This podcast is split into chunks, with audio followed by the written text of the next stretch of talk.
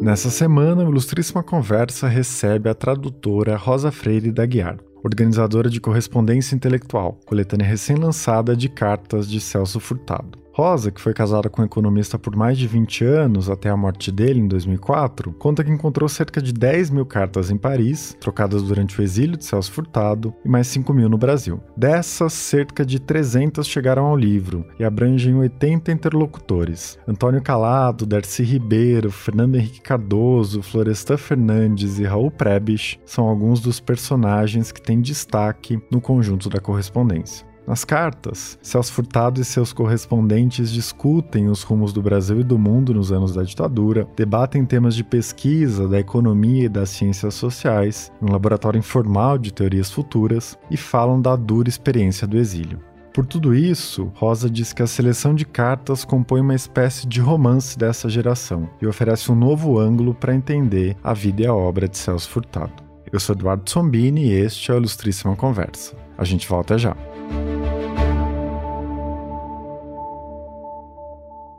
BTG+. Baixe o web e inove seu jeito de usar banco. Rosa, eu queria em primeiro lugar agradecer a sua participação e, para a gente começar, você pode explicar o projeto desse livro? Como surgiu a ideia de publicar um volume de cartas do Celso Furtado e como você executou esse trabalho todo? Bem, muito obrigada, Eduardo. Estou é, muito feliz de estar aqui poder falar um pouco do livro. É o seguinte, na verdade, ano passado foi centenário de nascimento do Celso, 2020, né? Era centenário de nascimento. Então eu tinha fechado dois projetos editoriais em torno do centenário. Curiosamente, nenhum saiu no ano do centenário, um saiu um pouquinho antes do centenário, que foram os Diários Intermitentes, que eu publiquei em final de 2019, e esse agora sai em 21, né? Mas aí por outras questões, questão de crise sanitária, tudo isso, enfim, atrasou um pouco. Mas a verdade foi o seguinte: quando eu estava preparando os diários, eu fui caindo em cartas aqui e acolá, lá no Brasil, e que me pareceram cartas interessantes, mas eu, eu deixei aquilo de lado porque eu estava preocupada com os diários.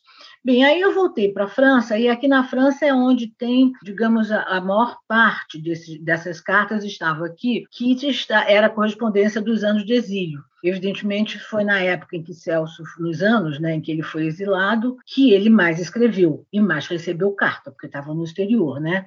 E ele passou fora 21 anos, quer dizer, ele chegou em 64, ele sai do Brasil ah, semanas depois do golpe militar, uh, ele vai primeiro para o Chile, passa uns três meses no Chile, depois ele vai para os Estados Unidos, passa um ano letivo de 64 a 65 na Universidade de Yale, e depois ele vem para a França. E daqui, na verdade, embora ele já voltasse para o Brasil a partir do final da anistia, do, do, do, momento da anistia, 79, 80 por aí, ainda a residência dele era aqui, a gente só vai de vez para o Brasil em meados dos anos 80. Então, eu tinha aqui uns 20 anos de correspondência. Bem, aí comecei a dar uma olhada, elas estavam bastante bem organizadas, digamos, é, por ano. O Celso ia guardando as, as cartas que recebia em pastas ia pondo o ano na, na, na, lombada, digamos, da pasta. Então, eu comecei a ler. E comecei a ler, fiquei muito impressionada, primeiro, com a quantidade de convites que ele recebia. Acho que o grosso das cartas são convites. Os mais incríveis eu posso conversar daqui a pouco com você sobre eles, mas ao mesmo tempo eu fui descobrindo cartas em que havia uma espécie de uma troca, quer dizer, era que havia a troca ainda eu não, eu não tinha feito ainda. Eu, estava só vendo as cartas que ele recebia que falava dos problemas da época, dos problemas do Brasil, da América Latina, do, do golpe do militar, do, do, do, da, da guerra da guerra do Vietnã que depois ia começar, da invasão da República Dominicana, que foi em 65, quer dizer, todo aquele panorama, digamos, da época de meados dos anos 60. Bem, então me deu vontade de muitas cartas ver se eu tinha a resposta, digamos, de Celso, né? E por sorte, Celso, ele guardou muitas das cartas que ele mandou, ele guardou em cópia. É uma coisa que os mais novos jamais provavelmente ouviram falar, que a gente batia as coisas com papel carbono, né? Que, enfim, que fazia a cópia, né? Então, ele guardou muitas cartas que ele escreveu, ele guardou a cópia. Mais ou menos a proporção, ele recebia umas 400, 500 cartas por ano, e das que ele guardava, das que ele guardou, era, não chegava umas 80, 100 cartas. Quer dizer, eu tinha muito mais cartas recebidas do que cartas enviadas por ele. Mas dava para fazer a correspondência. Foi muito trabalhoso, descobri uma carta que o Celso recebia, digamos, no mês de fevereiro, do Hélio Jaguaribe, por exemplo. Às vezes ele só ia responder cinco, seis meses depois, mas eu conseguia encontrar depois, enfim. Aí eu fui fazendo, a ideia foi mais ou menos essa, de ir fazendo essa correspondência do vai e volta com vários interlocutores, e aí eu virei cartomante, né? ficava lendo cartas o dia inteiro, né? E, e fui avançando no, no, no, no, trabalho. A ideia foi essa. E aí você conta que você encontrou 10 mil cartas em Paris e mais 5 mil no Brasil, né? É, eu fico pensando no trabalho imenso de ler todas essas cartas, imaginando você com uma mesa, com pilhas de cartas, você lendo uma por uma, fazendo um monte de anotações. É, como você organizou isso tudo e escolheu o que entrou no livro? Que critérios você usou? Bem, primeiro deixa eu te dizer, foi isso mesmo. Quer dizer, eu estava aqui cercada de cartas, entendeu? É uma casa pequena, a mesa de jantar também é pequena. O mais difícil, vou te dizer, no início, foi perceber onde havia diálogo. Quer dizer, Celso recebeu uma carta, eu não sabia se ele tinha respondido essa carta, não sabia se ele tinha respondido no mesmo ano. Quer dizer, tem uma coisa curiosa, a gente esquece, porque hoje em dia é tudo muito instantâneo, a gente responde e-mail, quem ainda usa e-mail, com 48 horas no máximo responde, a gente responde o WhatsApp mais rápido ainda, mas às vezes ele recebia, as cartas custavam um pouco para chegar, ele às vezes ia viajar, tinha outros compromissos, e é normal você pegar uma carta de Celso que ele diz assim, digamos que a carta seja de junho, ele diz, estou respondendo a sua carta de janeiro, quer dizer, só vai responder quatro, cinco meses depois.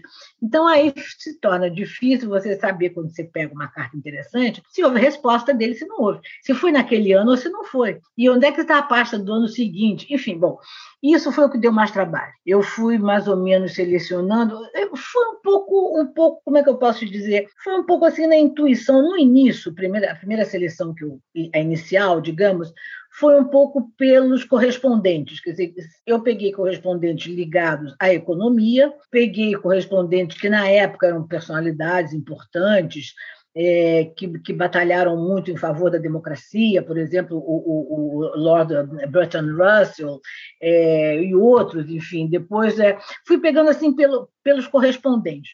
Depois eu fui vendo que não necessariamente uh, é, é, devia ser só esse o critério. O critério devia ser, que eu fui mais ou menos pensando na hora, onde realmente havia um intercâmbio intelectual entre eles, quer dizer, onde eles discutiam.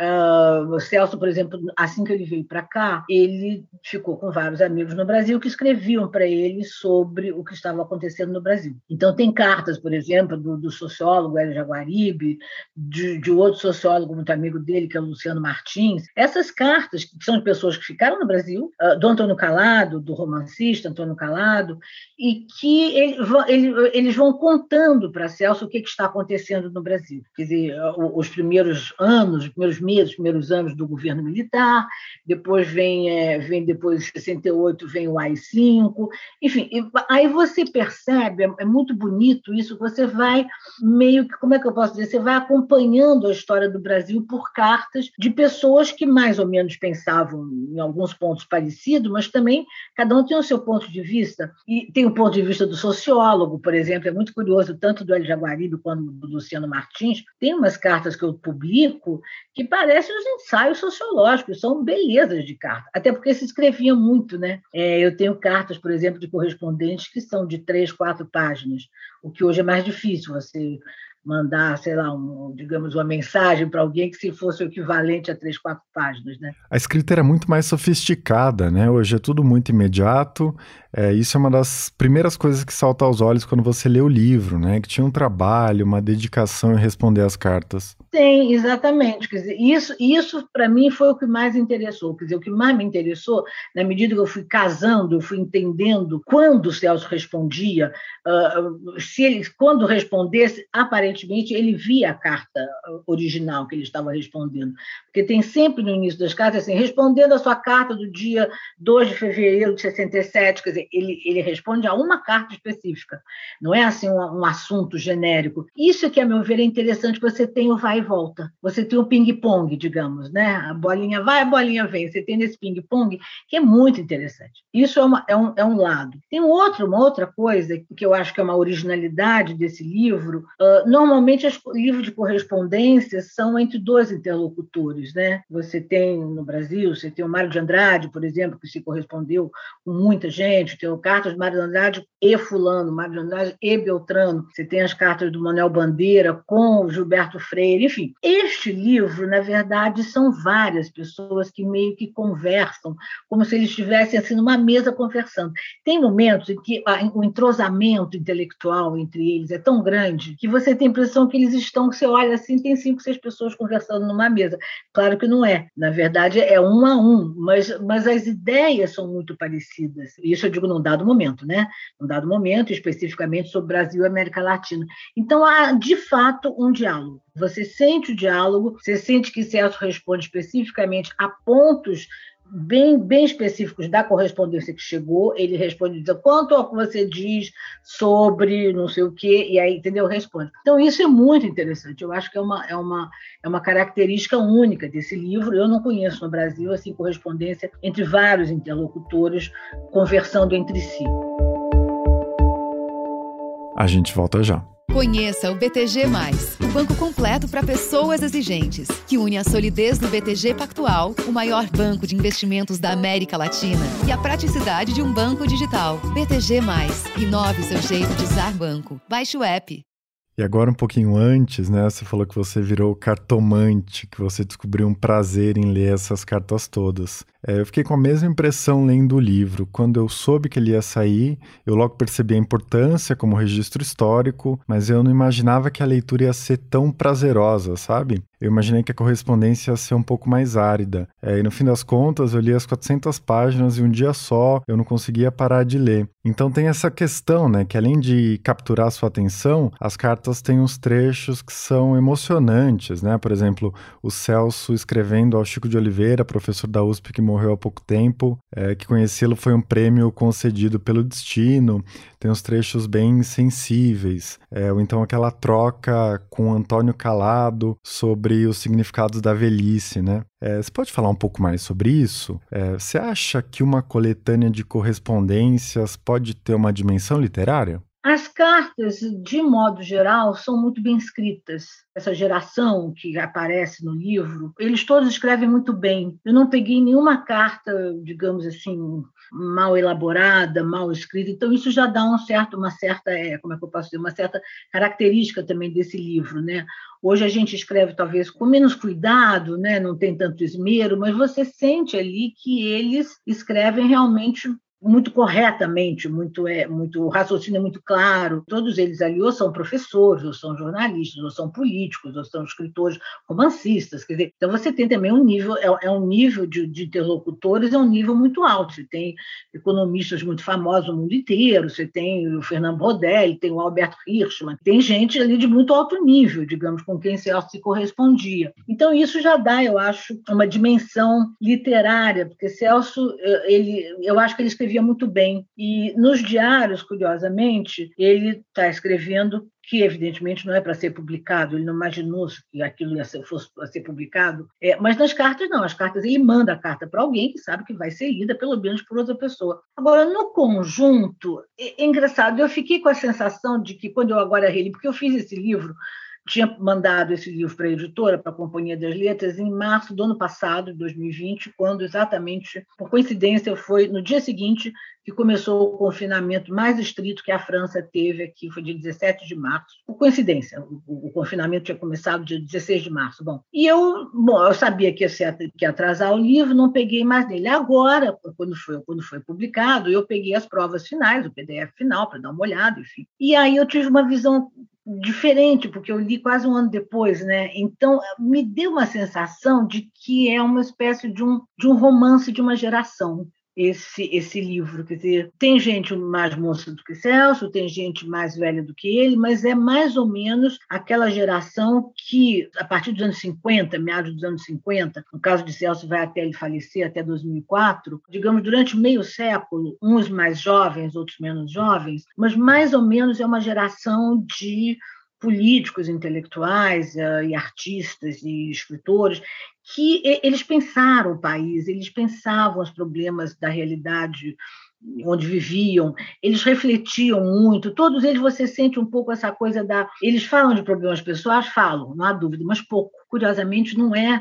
Ah, e daí as cartas do calado serem tão bonitas com essa coisa que você chamou a atenção. É bonito mesmo, é uma correspondência deles mais, mais, ah, mais digamos, mais recente. É, eles se conheceram nos anos 60, 70 por aí, em 60, quando o Celso estava na Sudene e Calado vai fazer, como jornalista, grande jornalista do Correio da Manhã, vai ao Nordeste fazer uma série de reportagens sobre o governo de Arraes, que depois foi publicado num livro chamado Tempo de Arraes, e faz também umas reportagens grandes sobre o engenho da Galileia, né, isso né, no Recife, onde mais ou menos foi, digamos, onde brotou, digamos assim, o movimento das ligas camponesas. Bom, então eles eram bastante ligados e gostavam, eles eram muito amigos, e mais no final da vida, lá pelos anos já quase 90, se não me engano, é, já estão, o Calado um pouco mais velho que Celso, chegando aos 70 e muitos anos, se encaminhando para os 80. Né? E naquele momento, Celso estava lendo um livro sobre a senectude, se não me engano, era o livro do Bobbio, do Norberto Bobbio. E é, então troca, por coincidência, Calado escreve para ele, dizendo que está chegando perto dos 80 anos e que tem problemas, é velhice e tal, mas que também, é,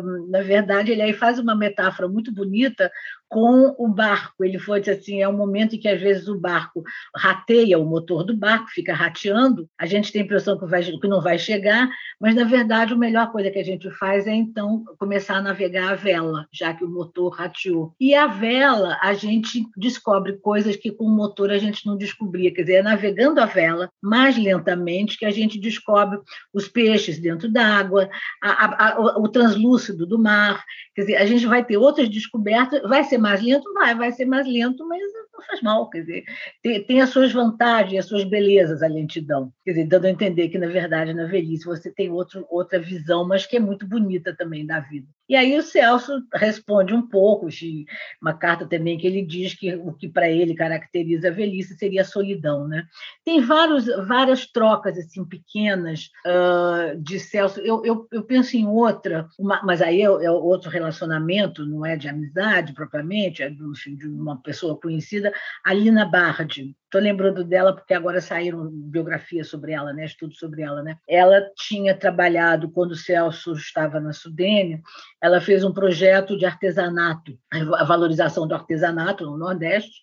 Foi falar com o Celso, Celso é, aprovou e tal, tudo bem. E depois eles nunca mais se viram e ela então escreve uma carta para ele e ela aí diz, ela se remete a ela remete as memórias, digamos, a esse projeto de artesanato, dando um pouco a entender que é, era uma forma também de ajudar as pessoas muito pobres do Nordeste. E Celso rebate com uma certa, eu não vou dizer dureza, mas ele põe um pouco os pingos nos is, como quem diz, ah, fazer algum, algum projeto apenas para ajudar os pobres não, não, é a, não é a minha missão, não é o que eu acho que tem que ser feito. E ele aí diz isso está muito bom para as associações e igrejas, isso é uma coisa, é um ato de caridade que fica muito bem feito com as associações religiosas, nas igrejas, mas não é isso. Dizer, mas aí eu entendo, eu até fiquei um pouco assim, eu digo, ele está sendo um pouco duro com a Lina, mas depois eu entendi. É porque o, o, projeto de Celso, quer dizer, não é, não é aquela coisa de se apiedar dos pobres, não era isso. A ideia dele do desenvolvimento, do desenvolvimento social, era a inclusão, não era você ficar ajudando o pobrezinho da mocinha que faz uma renda, e tá bem, mas, mas não é isso, não é isso. Então, mas, mas a Alina aí depois responde, e aí você vê que ela entendeu, quer dizer, eles acabam se entendendo, mas tem ali uns momentos muito bonitos que eu acho da correspondência deles.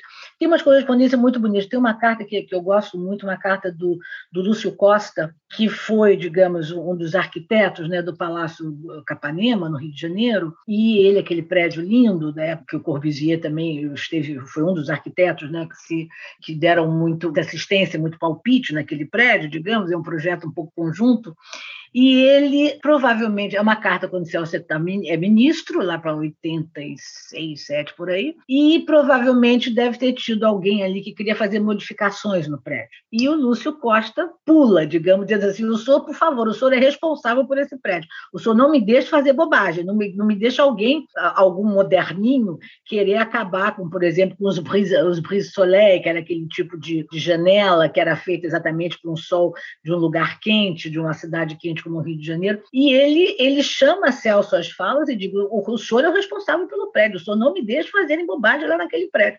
É muito engraçado o tom do Lúcio Costa. Tem, olha, tem muitas cartas assim curiosas, digamos. É, as cartas para o Márcio Moreira Alves também, aquele jornalista que teria sido, enfim, o estopim do AI-5, né? eu não acredito muito nessa história, mas, enfim, os militares diziam que ele tinha feito um discurso contra é, as Forças Armadas e que isso não era possível, que teria então que caçar o Marcito, ele era deputado na época, e acabaram fechando o Congresso, enfim, bom. E as cartas dele, que ele sempre foi muito assim, desabrido no falar, e ele diz: agora eu me recolho a minha insignificância, eu vou começar o meu exílio, agora chegou a minha vez de ser exilado. As cartas do, do exílio são muito bonitas também, viu? Eu acho que são muito. É, é, outra, é outro elo, digamos assim, importante dessa de, para ligar essa gente toda que fala, que, que fala por cartas, esse diálogo, um dos elos, a meu ver, é o, é o sofrimento do exílio, né, Eduardo? Acho que está muito presente em muitas cartas. Né? Vamos falar disso agora. É, acho que esse é um dos temas mais importantes das cartas, né?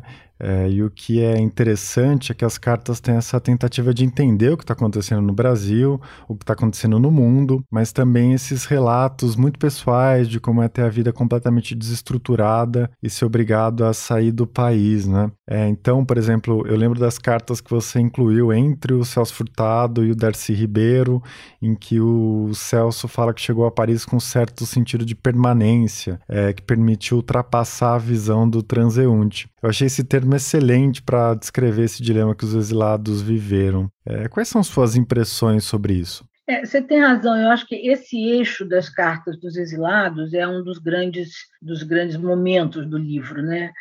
Na verdade, ali eu, eu, o, o, livro pega mais ou menos as três levas né, de exilados. Tem, digamos, os exilados de 64, entre eles Celso, evidentemente, e, como você falou, Darcy Ribeiro, que vai primeiro para o Uruguai, depois sai por outros países da América Latina. Tem é, o Tiago de Mello, poeta, que está no, no Chile, no momento do, do, do, golpe. Tem outros intelectuais que estavam no Chile, não eram provavelmente exilados, mas estavam lá no momento do golpe, lá ficam que é Fernando Henrique Cardoso, Francisco Vefor, enfim, tem, tem o Álvaro Vera Pinto, que é das cartas que eu, mais, mais tocantes para mim, era um filósofo ligado ao ISEB, ele vai para a Iugoslávia, na época ainda era Iugoslávia, e ele é asilado, ele pede asilo à, à Iugoslávia, fica lá com um, um bom hotel, evidentemente, o, o Marechal Tito dá todas as, as, as enfim, tudo que pode para ele, ele fica bem hospedado e tal, mas e aí? Quer dizer, faz o quê? Ele era mais velho que o Celso, um pouco, não muito, mas você sente que ele está se sentindo muito envelhecido, muito. Ele diz: é, eu fui a minha vida inteira um, um intelectual, um professor de filosofia, eu, e é muito bonita a carta que ele diz o que ele sabe fazer, o que, ele, o que as línguas que ele sabe, as leituras que ele fez. Você fica até um pouco encabulada de dizer: eu, eu não precisava ler isso, eu sei quem ele é, eu não preciso um currículo dele para dizer que ele sabe francês, inglês, grego alemão, realmente era uma pessoa muito culta, e ele tem uma espécie de um pedido de socorro, não é o único, não é o único, é, dizendo, tudo bem, eu estou aqui na Iugoslávia, estou bem tratado, estou num bom hotel, tudo, mas e aí? E aí? Quer dizer, eu vou ficar aqui uh, fazendo o quê? Quer dizer, vou dar aula, eu tenho que, que aprender servo-croata para dar aula de, de, filosofia aqui na faculdade de Belgrado? Quer dizer, é muito triste, muito triste. Então ele pede para Celso, pergunta se Celso teria alguma, alguma sugestão a fazer para ele trabalhar em algum lugar, enfim, na América Latina de preferência, ou na França, e Celso felizmente consegue um, um, um, colocá-lo em contato com uma pessoa da Universidade do Chile e o Álvaro Vieira Pinto vai para o Chile, se muda para lá. Bom, isso é apenas um exemplo, quer dizer, essas cartas todas, elas, elas denotam problemas muito sérios do, do, do exílio, que a gente, às vezes, não, nenhum deles está queixoso propriamente, não é, não é, não é lamúria que a gente vê nessas cartas, mas são problemas problemas práticos da vida do dia a dia, famílias que se separam, o intelectual, o professor consegue sair, mas deixa a mulher no Brasil que não conseguiu ainda, filhos que estão mais ou menos com as suas vidas mais ou menos, enfim, encaminhadas, ou pelo contrário, que às vezes tem que suspender a vida que estão tendo no Brasil para ir para o exílio, nem sempre os filhos querem ir, dizer, mas também os pais não querem deixar os filhos sozinhos no Brasil. Problemas financeiros de várias ordens, você deve lembrar da carta do Tiago de Mello, Tiago de Mello pedindo é, uma, uma ajuda financeira a Celso, porque ele fez uma operação. Ele, o Tiago, coitado, sofreu dois exílios. Né? Primeiro, ele estava no Chile quando veio o golpe de 64, e depois ele está no Chile quando tem o golpe do Pinochet, em 73, e ele tem que novamente sair para mais um exílio e ele vai para Buenos Aires. Nesse momento, ele tem um problema de, de coração, ele tem que fazer uma cirurgia, é, a cirurgia é bem sucedida, ele vai para Buenos Aires, escreve para Celso, dizendo: felizmente a cirurgia enfim, correu bem, mas tem os remédios, os remédios são muito caros. A gente não tem ideia, às vezes, dessa dimensão do dia a dia, né? Que as pessoas estão é, enfrentando problemas, né? E aí ele disse: se você puder me mandar alguma, algum recurso, alguma ajuda financeira, Celso manda e eh, demora, demorava muito para você fazer um DOC ou um TED né? naquela época, não tinha Pix ainda, né? Era bem mais difícil, bem mais lento. E algum tempo depois, Tiago uh, manda uma segunda carta para Celso, já em Buenos Aires, dizendo que agradece a remessa e que, eh, quando o dinheiro chegou, felizmente, os problemas dele, financeiros, ele já tinha mais ou menos equacionado, então que ele passava aquele dinheiro para uma pessoa mais necessitada do que ele. Eu acho que é uma coisa muito bonita nesse livro que você sente, é uma espécie de uma, como é que eu posso, é uma solidariedade eh, medular que existe entre essas pessoas. É, de certa forma, cada um tem um pouco o trabalho, quer dizer, o papel um pouco de anfitrião. É, no caso de Tiago, Tiago, quando tem o golpe de 64, ele já estava no Chile, ele tinha sido adido cultural mandado para lá pelo Jango, então ele já estava no Chile, ele fez uma espécie de, de, recepção, digamos, a cada exilado que chegava. Ele era um homem muito bem relacionado, morava na casa do Pablo Neruda, nada menos, quer dizer, ele conhecia toda, toda a planta maior do Chile, de intelectuais, de, de políticos, toda essa gente, e ele foi uma pessoa absolutamente fantástica para ajudar as pessoas a encontrar outras pessoas, a encontrar alguma pista de emprego, algum, enfim. Ele realmente teve um trabalho fantástico. Eu vejo um pouco isso no Celso aqui em digamos, um pouco anfitrião, é, porque ele foi dos primeiros a vir para a França. Uh, na leva deles, digamos, Miguel Arraes foi para a Argélia, uh, Darcy Ribeiro ficou na América Latina, Fernando Henrique estava lá, uh, alguns outros estavam nos Estados Unidos, como Florestan, Otaviani, mas aí eles estavam, estavam nos Estados Unidos. Antônio Cândido esteve por aqui, mas lo, logo depois parece que foi embora, 65 ou seja, foi embora. Então, Celso, como era também um professor, ele tinha muitas relações na América Latina e aqui também, ele fez um pouco um trabalho de anfitrião, mas isso é muito, quer dizer, eu não quero dizer que essa palavra, talvez fique um pouco pedante dizer isso, mas o que havia, de fato, você sente nessas cartas é uma imensa solidariedade entre eles. Em 68, por exemplo, tem algumas cartas que você deve ter visto, de, com o AI-5, de certa forma, o governo militar fabricou outra leva de exilados, né? quer dizer, proibindo as pessoas de trabalharem no Brasil, umas cartas muito bonitas deste, deste ponto de vista, digamos, são as do, a do físico, José Leite Lopes. Ele dirigia o Centro Brasileiro de Pesquisas Físicas, era um homem de grande prestígio no Rio de Janeiro, e é caçado, aposentado, né, enfim, entre aspas, ou aposentado pelo AI-5, ele é proibido de ensinar em todo o território nacional. Então, ele necessariamente era o que ele fazia, ele tem que sair do país. Quer dizer, de certa forma, o próprio, o próprio governo, quer dizer, as arbitrariedades do governo militar criaram uma outra leva de exilados. Né? E uh, tem, nesse caso, 68, e Celso, então, fazia uma espécie de um digamos, de um meio de campo entre, no caso do, do Leite não precisou, mas, por exemplo, quando tem o golpe do Chile, tem uma terceira leva, tem uma carta, por exemplo, do José Serra, e o Serra está tá, exilado, tá, enfim, refugiado um pouco numa embaixada em Santiago, e ele escreve para Celso, é uma carta que evidentemente tem que vir para o portador, porque é uma carta dessas dias depois do golpe do Pinochet, não chegava à França jamais por correio, é, e nem o, Serra provavelmente conseguiria pôr no correio uma carta naquele momento, e ele então escreve por um portador, pedindo para Celso ver se Celso consegue algum lugar para ele sair, qual sair do Chile, onde ele poderia, para onde ele poderia uh, ser professor professor ou acabar o curso dele, enfim. Então a gente sente muito esse interesse de um ajudar o outro, dizer, é, um, é um momento muito solidário. Eu acho muito, muito bonito isso também, viu, nessas cartas. E, e depois tem as cartas, mais um, um capítulo adiante, que são as cartas ajudando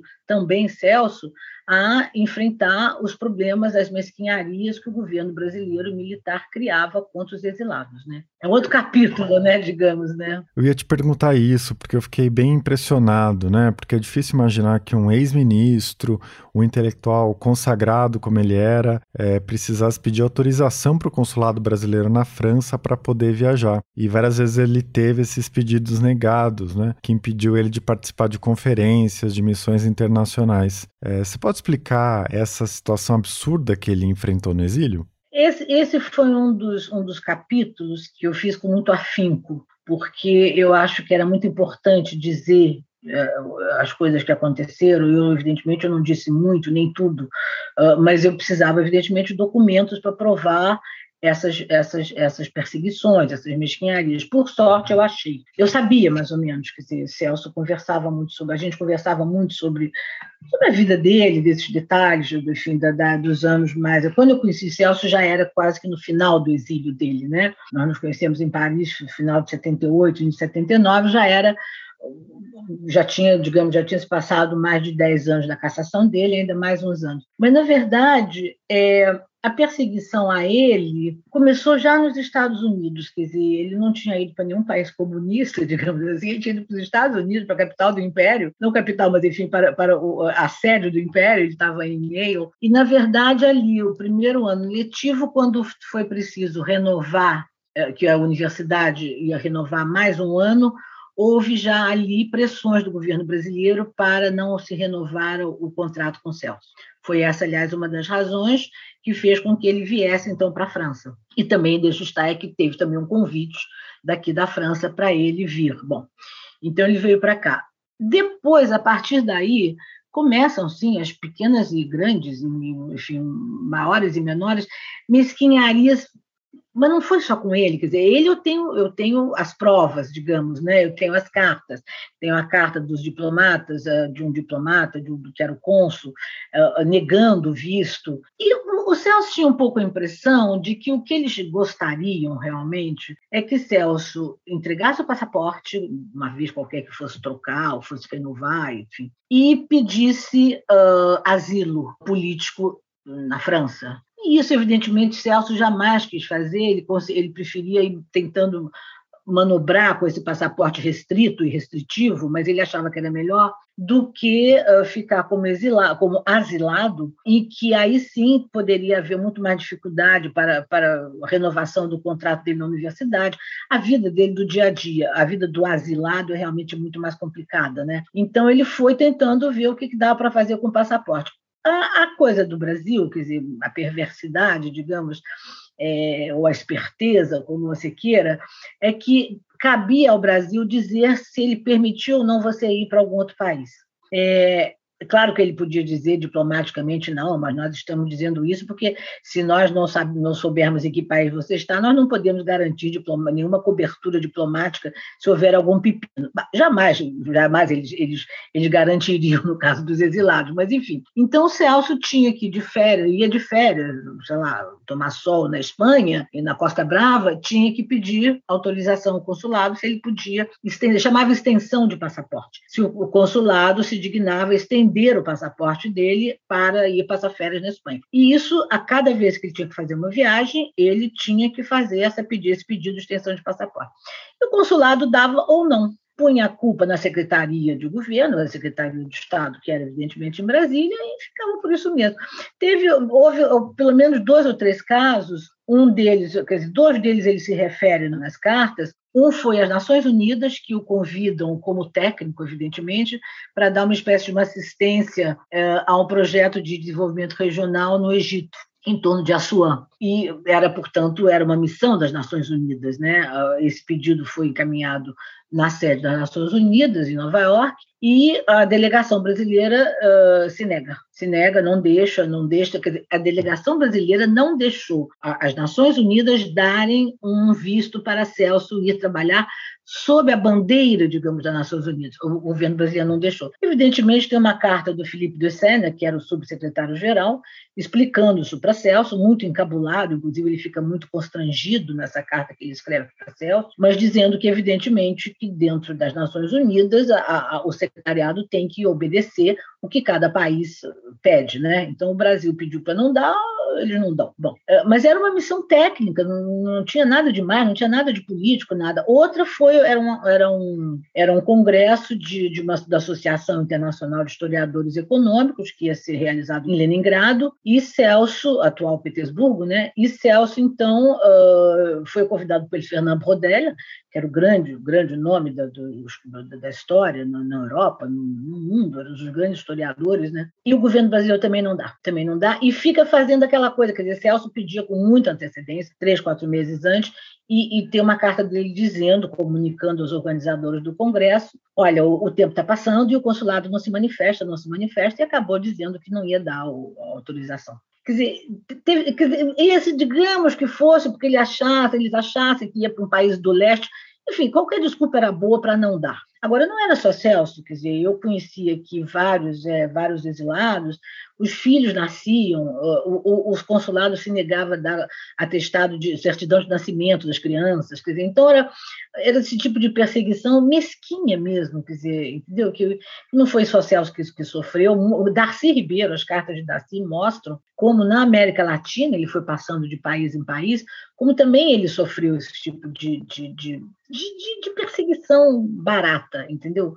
Era, foi muito, eu acho muito feio isso, quer saber, mas de qualquer maneira eu tinha felizmente essas cartas para provar o que, o que, o Celso dizia, que ele já tinha um pouco se referido a isso no livro de memórias, mas agora eu publico as cartas e também as interferências, porque houve também o outro lado, quer dizer, vários intelectuais franceses que intervinham e pediam por Celso, e o consulado, teve um que diz, inclusive, que era um homem de muito prestígio na França, o Beth Mery, que era enfim, fundador do Le Monde, nada menos, que era bastante ligado a Celso, e que comenta esse fato com o embaixador, e o embaixador acaba convidando para ir enfim, encontrar com ele e tal, mas tem outros que o embaixador nem responde. A carta do, do, do, do Fernando Rodelli para o embaixador, explicando tal, não tem nem resposta. Quer dizer, é é feio, né? É, com certeza. E você acha que dá para pensar em algum paralelo desse cerceamento que o Celso Furtado sofreu no exílio com o momento atual do Brasil? É, eu sei que são contextos históricos completamente diferentes, né? Mas você vê algum dado que se repete? Eduardo, o que eu acho que dá para pensar é que uh, já houve casos, né? Nós conhecemos casos de pessoas que tiveram, uh, que sofreram perseguições absolutamente apenas pelo que pensam, quer dizer, não, ninguém está fazendo guerrilha, ninguém está fazendo luta armada, ninguém está fazendo nada, quer dizer, apenas pelo, pelo fato de pensarem diferente. Eu estou assim, com duas pessoas que andaram por aqui, agora nem sei onde eles estão, um é aquela moça, a Márcia Tiburi, o João Willis, enfim, e outras pessoas que preferem então sair do país. Agora, você sair do seu país porque você está pensando diferente do governo, quer dizer, isso mostra que a democracia brasileira está sendo sendo pisoteada, né, para dizer o mínimo. E isso é um, é um perigo. Quer dizer, não à toa, eu acho que tem trechos nesse, nesse livro, uh, sobretudo algumas cartas que ele troca com Chico de Oliveira, como você lembrou, com Fernando Henrique Cardoso também, em que uh, eles falam muito disso, quer dizer, de você ser perseguido exclusivamente por pensar diferente. É, e eu não tenho muita dúvida de que, uh, pelo menos o exílio de 64 e também certamente o de 68, foi muito motivado porque eles queriam, no fundo, deixar fora do tabuleiro pessoas que pensavam o país, que pensaram diferentemente do, do, pensamento da vulgata militar, digamos, e que, no caso de Celso, mais do que pensar, ele, ele, ele foi homem de ação pelo Brasil. Quer dizer, o, o que ele fez é, como ministro de planejamento, o ministro planejamento foi até pouco tempo, mas como à frente da Sudene, os anos que ele esteve no Nordeste, foi ali para implantar um projeto de reformas para é, tirar o Nordeste da posição de, da região mais pobre do Brasil e talvez da América Latina. Então, ali era, quer dizer, era um projeto de, de reforma, não tinha nada de. Ninguém estava pensando em luta armada, ninguém estava pensando, mas ainda assim, ainda assim, é, num dado momento, o governo militar não aceita. E isso dá um certo medo que possa se repetir, né? É, isso não pode, não pode se repetir, Eduardo, isso não pode, não, não, é possível que isso vá se repetir algum dia. Quer dizer, em alguns momentos dessas cartas, quando eu reli agora para a edição, enfim, para ir para gráfica, o livro, de fato tem uns momentos ali que dá até uma espécie de um calafrio se diz é, isso não pode se repetir, não é possível, não é possível que nesse momento da vida você não possa pensar diferente, você não possa agir em favor do país de uma forma distinta do que está sendo feito pelo atual governo. Então isso é muito é muito preocupante, eu acho, né? Porque a democracia está um pouco tá um pouco cambaleante, né? Esperemos que seja uma fase, enfim, que é isso. Bom, e tem uns trechos do livro, né? Tem alguns de análise de conjuntura, que obviamente envelhecem, como é de se esperar, mas tem alguns trechos das cartas, algumas frases, poderiam ter sido escritas ontem, na semana passada, no ano passado. Tem alguma coisa que você viu dessa correspondência que te chamou a atenção nesse sentido? Alguma coisa que você falou, isso continua absolutamente atual? Olha, eu acho que tem, tem várias coisas. Quer dizer, tem uma coisa que eu acho muito bonito quando eles falam. Quando o Celso vai para os Estados Unidos, ele tinha um pouco em mente a ideia de fazer um. de escrever um livro sobre os Estados Unidos. Quer dizer, ele achava que, sem você entender, digamos, a, a digamos, o, o, o, modo de agir e pensar dos Estados Unidos, você não entenderia a tamanha e imensa influência que ele tinha, e não só influência, digamos, intelectual, mas influência de, de agir, de, de, de cortar os caminhos, digamos, do Brasil e de outros países, e não à toa os Estados Unidos estiveram um pouco mais, um pouco menos, implicados em todos os golpes de, de, de, militares que houve no Brasil nos anos 60 e 70. O brasileiro foi o primeiro, né, inaugurou, digamos, uma, uma triste série, mas depois você vê que em 73, se não me engano, já vem o do Uruguai, em 76 veio da Argentina, depois em 73 também o do Chile, enfim. Então a ideia de Celso era um pouco essa. E aí tem umas cartas que eu acho muito interessantes, que ele fala com outros correspondentes uh, latino-americanos e também pro, tem, tem também para os brasileiros. Tem, uma, tem se não me engano o Francisco Vefort tem também para Fernando Henrique Cardoso que ele diz o seguinte ele foi disse olha nós temos que pensar a nossa realidade nós temos que pensar o que nós queremos porque do contrário eles é que vão pensar e eles vão impor o pensamento deles a nós. E, evidentemente, e não à toa, não à toa, é uma coisa curiosa, Celso dizer isso, 65, 6, não à toa, naquele momento, ele, ele, ele alerta, de certa forma, para dizer: eu estou aqui em Yale este ano, estou tendo muito contato com, com americanos, e tem muita gente interessada no Brasil, em estudar o Brasil, e não à toa, uns dois, três anos, naquele momento começa a ver uma geração de latino-americanistas e de brasilianistas, né? Ela, ela mais ou menos nasce ali naquele momento, e tem muita gente boa, não, não é isso, não é disso que se trata. No caso de Celso, se tratava de, tudo bem, eles podem vir, mas a visão deles será necessariamente diferente da nossa. Então, tem uma coisa que eu acho que a gente poderia talvez voltar, digamos assim, de certa forma, é a ideia de que nós temos que nos pensar, quer dizer, nós temos que saber o que, que nós queremos e não, quer dizer, não, não, não é para você afastar o pensamento dos outros, não, mas que nós pensemos, quer dizer, nós próprios pensando nós mesmos, né, digamos assim. Isso é uma coisa muito, muito, muito corrente no pensamento de Celso.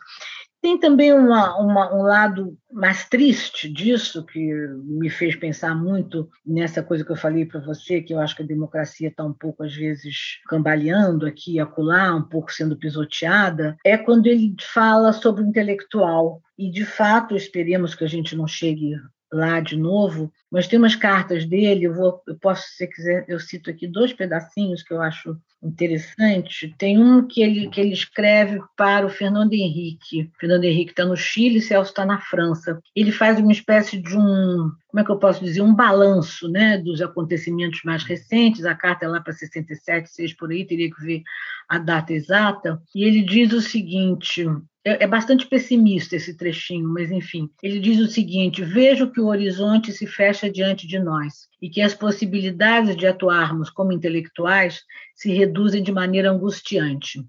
Em épocas como esta, a vida do intelectual torna-se algo extremamente difícil. Sabemos que é muito pouco que ele pode fazer, mas também que este pouco pode ser o fundamental. Isso eu acho que é uma coisa que a gente tem que pensar também agora, que às vezes é, tanto, é tanta notícia ruim vindo para tudo quanto é lado, que a gente às vezes tem uma espécie de dizer eu desisto, mas não, não pode, não pode desistir. Aí tem uma outra carta dele, que ele continuando um pouco sobre, sobre essa, esse balanço né, de meados dos anos 60, em que ele diz, ele continua dizendo é um trabalho para longo prazo. Uma nova consciência se formará no país, novas lideranças surgirão com o amadurecimento da situação atual. Nós, os intelectuais, temos que contribuir para que se forme essa consciência e temos que preparar as armas que serão utilizadas pelos novos líderes que vierem. As coisas podem andar mais rápido do que seria de imaginar com base no que nos ensina a história, mas também pode ser que não, e devemos estar preparados para as duas hipóteses. Então, eu acho é isso, quer dizer, tem, às vezes a gente, quando eu li isso agora, eu digo é um pouco isso, né, quer dizer, digamos, o futuro está aberto, a gente não pode esquecer que são os homens e as mulheres que fazem, que fazem a história, né, e pode ser difícil, o caminho vai ser, eu tenho a impressão que não vai ser fácil, a gente sair desse embrólio que está o país, para completar com, com essa pandemia muito, muito, muito violenta no Brasil, e, mas não, não pode desistir, né? Eu acho que tem esse lado assim um pouco muito pessimista às vezes, mas Celso sempre deixava passar um, um pequeno sopro. Acho que para ele mesmo, no fundo, ele não está querendo convencer ninguém, ele não está dando aula para 30 alunos, ele está escrevendo uma carta, no caso, para uma pessoa mais, enfim, com quem ele tem mais contato, mais diálogo, mas no fundo ele está querendo se ouvir,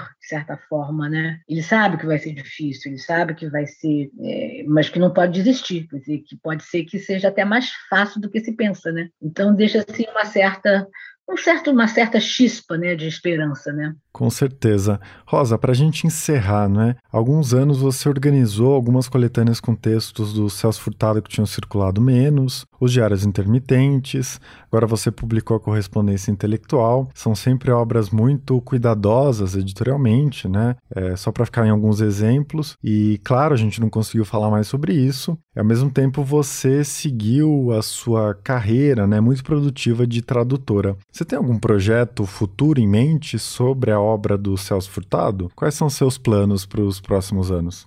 Olha, sobre a obra de Celso, eu acho que eu, em princípio, eu paro por aqui, porque, inclusive, eu doei os arquivos dele e a biblioteca também. No final de 2019, eu doei para o IEB da USP, né, o Instituto de Estudos Brasileiros da USP. Então, é, agora é o fato, é o caso de dizer agora as pesquisadoras que, que continuem esse trabalho, né? Tem muita coisa ainda, evidentemente, própria, as próprias cartas, eu fiz várias seleções, você pode imaginar, a primeira que eu fiz, acho que tinha 12.500 cartas, das 10 mil que eu li só aqui no exílio. Depois eu fui fazendo outras seleções, fui diminuindo o leque, fui apertando, né, comprimindo o leque e cheguei a essas 300. Mas eu tenho aqui em casa, por exemplo, uma outra pasta que, das, que seria, digamos, a segunda escolha, né, que ficaram para trás porque eu tinha que escolher, inclusive o projeto era esse, quer dizer, não era fazer uma publicação da correspondência inteira de Celso, era fazer de fato uma seleção com o que, a meu ver, era mais significativo. Mas, na verdade, eu deixei muita coisa fora que também é significativo, só que eu tinha que fazer uma opção editorial, não podia também ser um livro gigantesco. Então, eu acho que nesse ponto, quer dizer, o interesse que certamente haverá eu tenho a impressão que haverá pesquisadores que vão continuar esse trabalho. Mas se bem que, olha, não sei, porque eu, também essas coisas do Celso que eu fui fazendo vida fora, eh, vêm de repente, quer dizer, eu me lembro assim, eu digo, ah, tem umas entrevistas do Celso curiosas, enfim, quem sabe dá para fazer um, um volume. Não sei, eu, eu acho que não, por hora eu não tenho nenhum plano, tenho agora, enfim, passando tudo isso para o IEB, agora caberão, caberá a outras pessoas, a novas gerações, continuar esse, esse trabalho de, de, de pesquisa e de publicação, enfim. E uh, eu continuo com a minha vida aqui de tradutora, né? no exato momento estou num outro projeto, que é um projeto muito grande, que é a retradução da da Recherche do Tempo Perdido, Proust, né, que na verdade é um projeto do Mário Sérgio Conte, para o qual ele me convidou. É, então, nós estamos levando o projeto, ele e eu. É muito trabalhoso, é muito prazeroso, mas é muito trabalhoso e é muito lento também, vai avançando lentamente, porque é muito difícil. Enfim, Prússia é muito difícil e é uma responsabilidade muito grande também. Então, estou com esse projeto e alguns outros projetos, talvez faça alguma coisa. Outro dia eu caí aqui numa pasta aqui em casa, que eu nem sabia que estava aqui, onde eu descobri várias entrevistas que eu, nos meus anos de jornal, né, aqui na França, com escritores. Entrevistei pelo menos uns 20, 25 entre escritores de ficção e alguns, talvez alguns cientistas sociais, alguns historiadores, que talvez me interesse ver o que, que que, vai dar isso? Preciso fazer uma leitura mais, é, mais meticulosa e ver o que, que pode dar. O que eu li me interessou muito. Quer dizer, eu li por alto as entrevistas que eu fiz com Jorge Simenon, com, Raymond, ah, com, com o Roland Garry, com, com Cortázar, com, enfim, com o Ionesco, enfim, uma série de. com o próprio Brodella. Vamos ver, enfim, projetos tem aí, vamos ver o que, que vem, o que, que vai aparecer primeiro, né? Vamos ver. Muito bom, Rosa. Queria te dar os parabéns pelo livro, é uma grande contribuição para quem se interessa pela obra do Celso Furtado, né? É, por essa geração de intelectuais. É, queria agradecer muito a sua participação. Muito obrigada, Eduardo. Eu que agradeço. Enfim, foi um prazer falar com você, falar um pouco do livro. E eu acho que, de fato, esse livro tem muito material para pesquisadores, até porque são cartas inéditas e é um material muito denso, muito muito é muito bem colocado, muito é muito rico. Então a esperança é que agora os pesquisadores, os leitores, enfim, interessados na história do Brasil, digamos no último no último meio século, né? Espero que agora, enfim, eles que que, que deem um destino, né, a esse livro. Muito obrigada, Eduardo. Este foi Ilustríssima Conversa. Eu sou Eduardo Sombini e a edição de som é da Natália Silva. Até a próxima.